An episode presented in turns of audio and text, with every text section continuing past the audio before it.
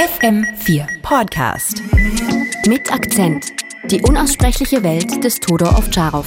Ich habe mich schon daran gewöhnt, in Wien immer mehr junge, stark geschminkte Damen oder muskulöse Kerle in Jogginghosen zu sehen. Sie scheinen nicht vom Training zurückzukommen oder im Park joggen zu gehen.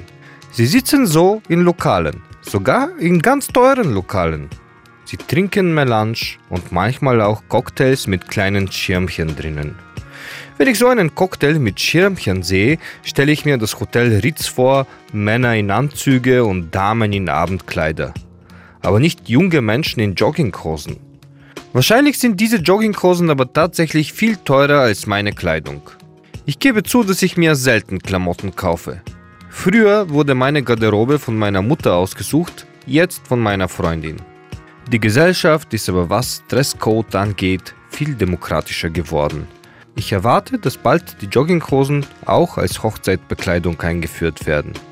Das ist eine Marktnische, an die offenbar Jogginghosenhersteller noch nicht gedacht haben. Ich muss das so schnell wie möglich patentieren, um 1% vom Gewinn zu ergattern. Es wäre nur blöd, wenn die Jogginghosenfirmen mich in Jogginghosen statt mit Geld zahlen.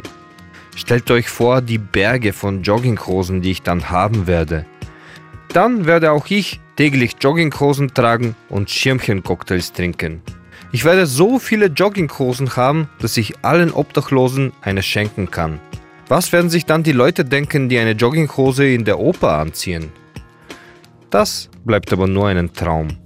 Ich glaube auch nicht, dass alle, die in Jogginghosen im Hotel Sacher sitzen, diese Kolumne hören werden.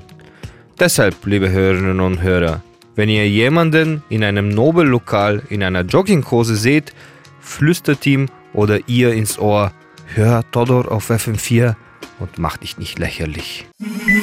Mit Akzent. Die unaussprechliche Welt des Todor Ovtcharov.